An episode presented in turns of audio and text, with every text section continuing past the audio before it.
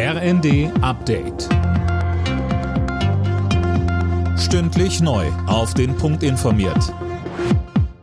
Ich bin Sönke Röhling. Bundeskanzler Scholz besucht am Wochenende die Golfregion. Die Stationen sind Saudi-Arabien, die Vereinigten Arabischen Emirate und Katar. Im Fokus der Reise stehen mögliche Energiekooperationen.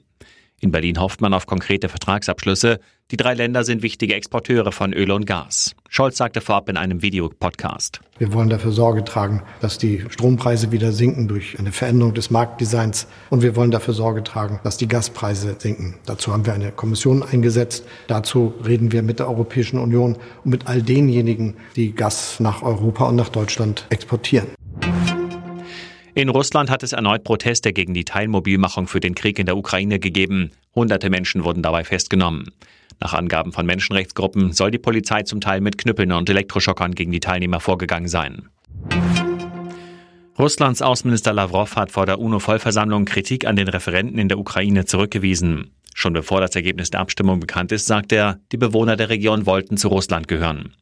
Dieser Schwarzkopf, in seinen Augen spielt der Westen die Rolle des Bösen. Ja, Lavrov wirft dem Westen eine zerstörerische Sanktionspolitik vor. Dort gäbe es eine Russophobie, deren Ausmaß geradezu grotesk sei.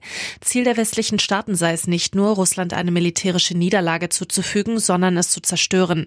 Vor Lavrov hatte sich Chinas Außenminister Wang zu Wort gemeldet und erklärt, man müsse durch diplomatische Bemühungen eine friedliche Lösung finden und ein Übergreifen der Krise verhindern. Er appellierte an Moskau und Kiew, Gespräche aufzunehmen. Italien steht vor einem Rechtsruck. Umfragen deuten darauf hin, dass das rechtsnationale Bündnis morgen bei der Parlamentswahl einen Sieg feiern könnte. Giorgia Meloni könnte die erste Frau an der Spitze einer italienischen Regierung werden. Alle Nachrichten auf rnd.de